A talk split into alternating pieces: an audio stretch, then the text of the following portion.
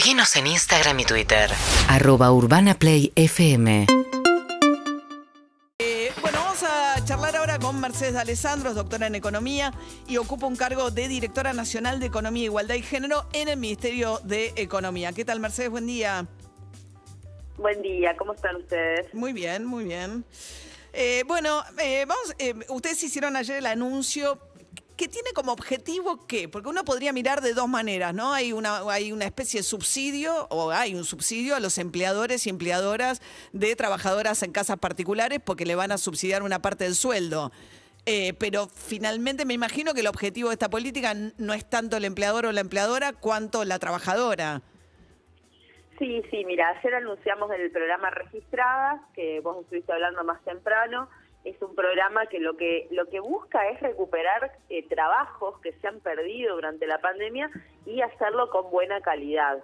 Es decir, yo escuché tu- tu- tus comentarios y, y leí también ayer muchos comentarios y reacciones en Twitter, eh, que es la manera que más rápida que tenemos de mirar algunas de estas cosas.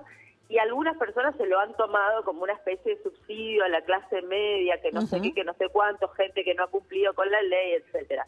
Lo cierto estamos hablando de, un, de, de- de la principal salida laboral de las mujeres. ¿sí? En la Argentina hay dos salidas laborales que tienen las mujeres, que son el comercio y el servicio doméstico, el trabajo en casas particulares, que son se llevan alrededor de 1,2 millones de personas en cada uno, ¿no?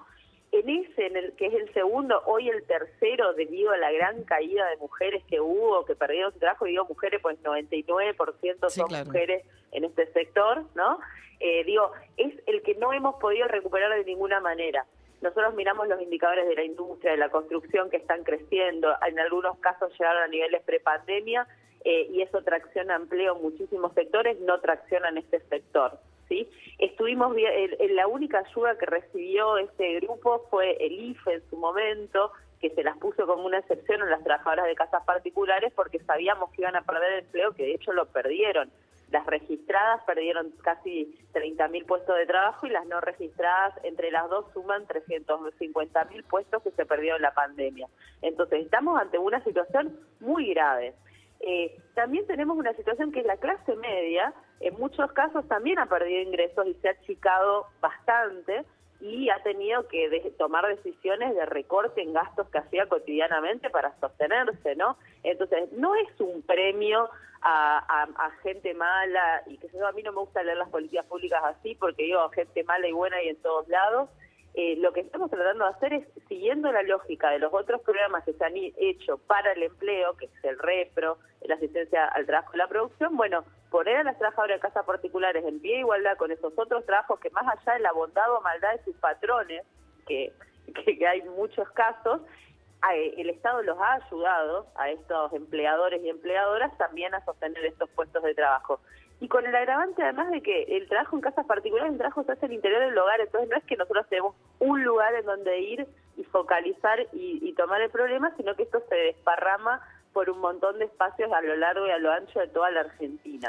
Ahora, Merce- Entonces, sí. nosotros queremos recuperar empleo y que sea de calidad. ¿no? Ahora- Ese es el objetivo primordial. Estamos charlando con Mercedes de Alessandro, que es funcionaria del Ministerio de Economía. Ah, O sea, esa es la clase media porque los que ganan más de 175 mil pesos, es decir, los trabajadores o trabajadoras que pagan ganancias, no pueden acceder a este beneficio, ¿no? Yo pensaba, ¿qué pasa en los hogares donde el ingreso conjunto supera este número?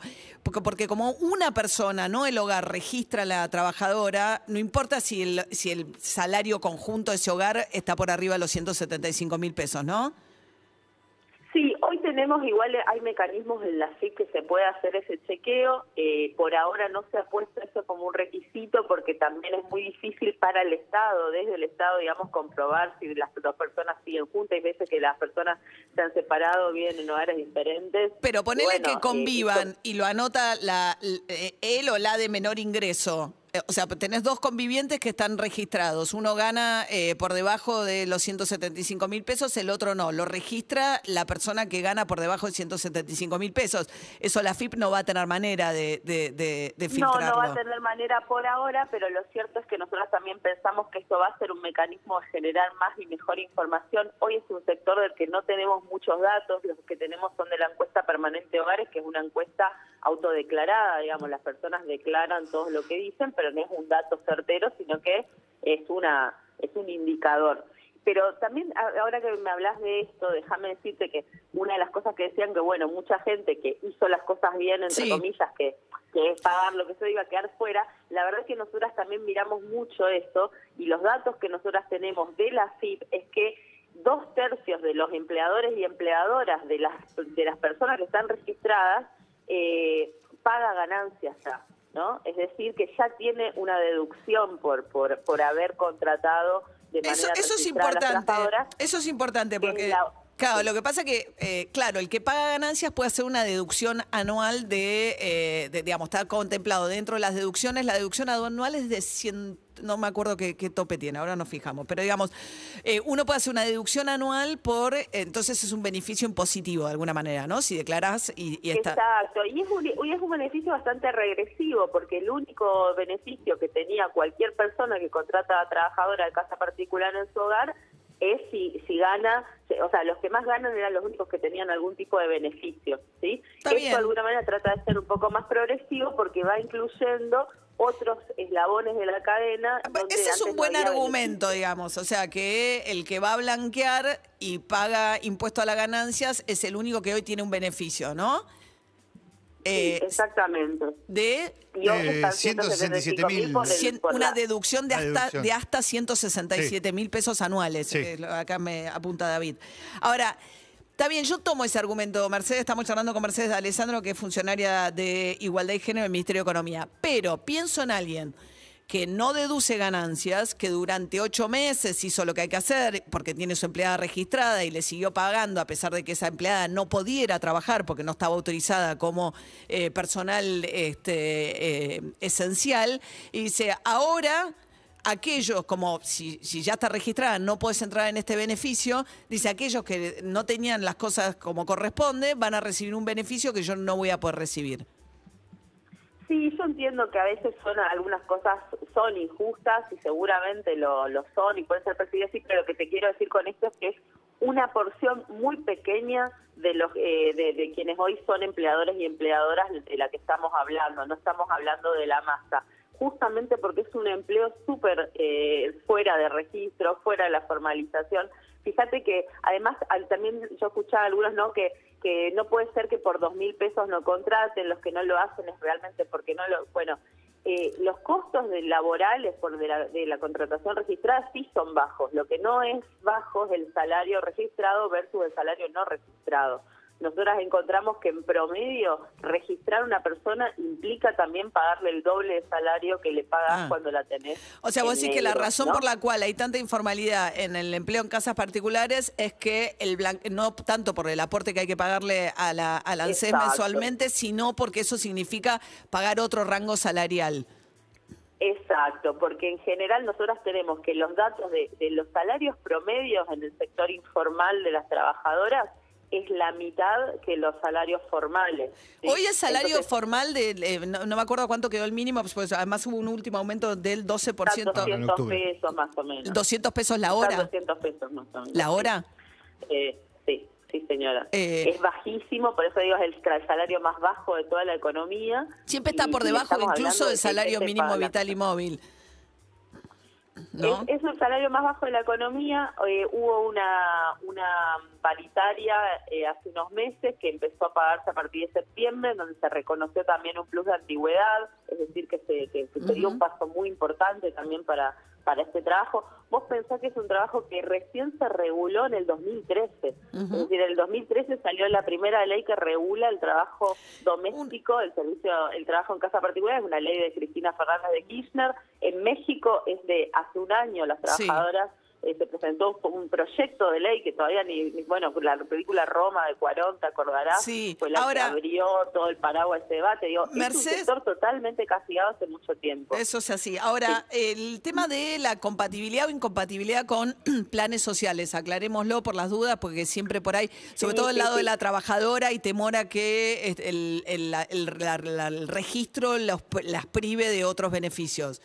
Eso es muy importante, como decís, nunca, ni antes, ni ahora, ni mañana fue incompatible el, eh, la registración en casas particulares con la asignación universal por hijo, por embarazo, con la tarjeta alimentar, con el progresar, con el potenciar trabajo, es decir, no tuvo nunca ninguna incompatibilidad. Eso es un mito y es un mito que hace que muchos empleadores y empleadoras también digan, no, la chica que trabaja en casa no quiere porque va a perder tal cosa. Bueno, ayudemos a comunicar que no se va a perder absolutamente ninguno de estos derechos, que no es incompatible, pero no es para este programa, nunca lo fue.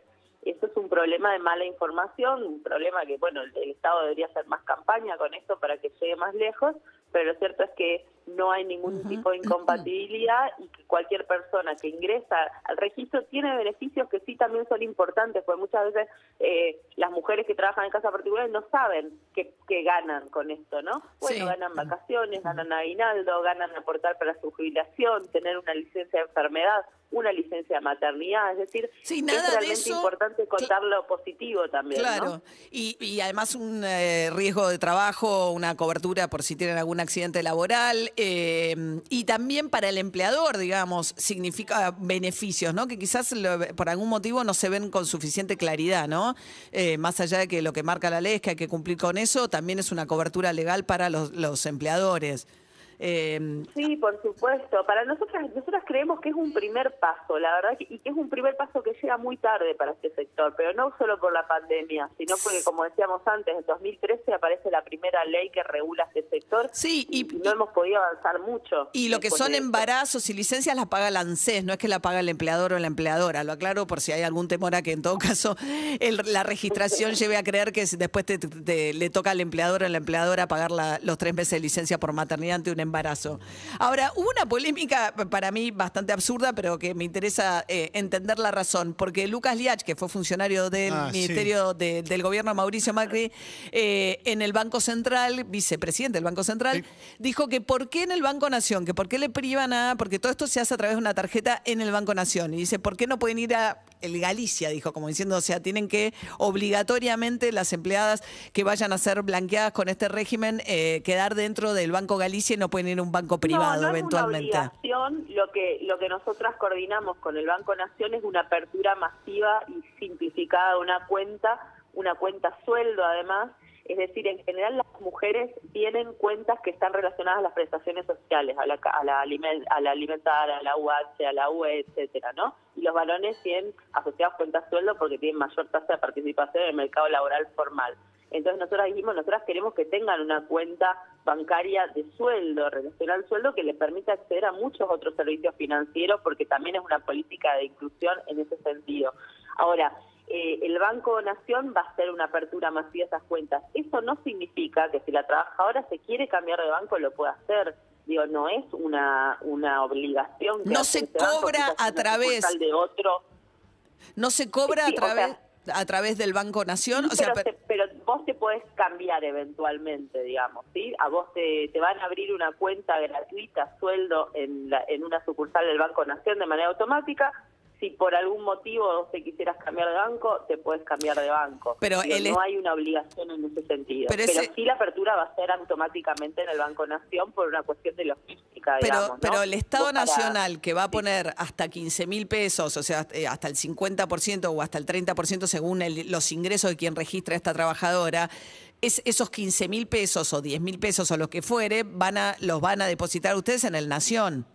O si la trabajadora Sí, después informa... el una- Banco Nación, pero si eventualmente hay- se necesita hacer un cambio, existe esa posibilidad. Nosotros entendemos que no es una, una cuestión que va a ser, eh, a ver, eh, nos pasó con el IFE en su momento, cuando vos le pedís a una persona que cargue su cuenta bancaria, hay muchos problemas asociados a eso, porque hay veces que las personas, sobre todo esas personas de Sí, no lo tienen. ingresos, muchas veces no tienen una Está bien. cuenta bancaria, y si la tienen es muy difícil Bien. también, vos pensar el CBU son 22 números. Lucas Liach, voy a decir algo muy a favor de Lucas, que no es mi favor, eh, mi funcionario preferido del, del último gobierno, hizo sin embargo un avance que es muy bueno, que es el alias, ¿no? Que nos salva de cargar el CBU de 22 números cada vez que vos podés cambiar y poner María, Sí. si querés María 666 en tu alias, ¿no? Y, y pasarlo fácilmente en vez de todos los 666 se dijo. ¿Eh? Eh, eh, a Pero, ver, de otra hay- manera es más difícil. Acá hay un oyente que pregunta, Sí. ¿puedo yo dar de alta a una empleada que ya está en blanco con otro empleador? Eh, es el, el beneficio es para un solo empleador o empleadora. Eh, eso lo pusimos porque también teníamos problemas también Buena para pregunta, ¿eh? chequear. Porque es hasta 12 horas semanales, con lo cual podría pasar que una No, persona... no, más de 12 horas. Más de 12 semanales. horas. Bueno, pero podría de 12 tener, podrías tener dos trabajos de 12.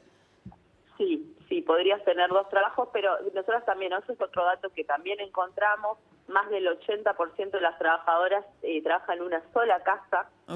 Y trabaja también más de esas 12 horas. Una última pregunta. eh, mira, vos sabés, María, que somos bastante fanáticas de los datos Sí. y lo hemos investigado. Y además también son temas que cuestan muchísimo impulsar en la agenda pública. Fíjate que la gente no se está quejando del subsidio a la clase media del previaje, que también lo comentabas, del subsidio a la clase media del repro. Sí, o el del subsidio a la clase- pero sí. se queja de esto, ¿no? Que Sí. es trabajo para mujeres, para mujeres del decil más bajo de los ingresos, mujeres que han sido desprotegidas durante toda su vida, que no pueden jubilarse porque nadie les paga, eh, no pueden pagar sus aportes. Entonces digo, también ahí tenemos que trabajar un poco más, ¿no? Mm. En, en cambiar esos prejuicios, porque hay veces que son prejuicios instalados que no nos damos Sí. cuenta y que estamos castigando un sector por, por enojarnos con algo que el, el patrón malo, la patrona mala está bien, seguro que hay malos y buenos como en todos lados, pero también hay gente que ha tenido que recortar, que le falta información, que le sale muy caro,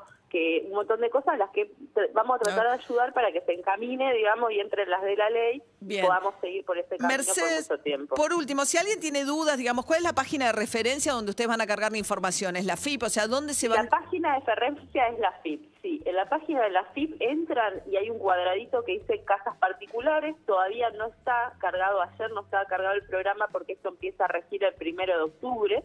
Pero ahí ya, van a, ya pueden ir explorando cómo es el formulario de carga. Es muy simple el formulario de carga. Tienen que tener los datos de la trabajadora y del empleador o empleadora. Y con eso ya se puede avanzar. Como decía, la cuenta bancaria, si no tienen una, se abre en el Bien. Banco Nación y a partir de ahí Sí. empiezan a cobrar. No, y además me consta porque me ha pasado que por ahí los bancos que están obligados a abrir las cuentas sueldos sin cargo, muchas veces eh, hay como barreras que te dicen que no y que no, no todos los bancos o todas las sucursales de todos los bancos tienen la misma predisposición a abrir cuentas bancarias de estas que no tienen cargo. Y en Eh, Nación es el banco más grande del país, tiene sucursales por todo el país, digo, y si el Estado va a financiar, va a subsidiar, un tra- digo, que esa plata genere, eh, esté dentro del sistema financiero público. Digo, bien. Tampoco me parece. Tan grave. Bueno, Mercedes de Alessandro, doctora en Economía, directora nacional de Economía e Igualdad de Género, el Ministerio de Economía. Gracias, Mercedes. Buen día. Gracias a ustedes. Hasta luego. Hasta luego. Seguinos en Instagram y Twitter. Arroba Urbana Play FM.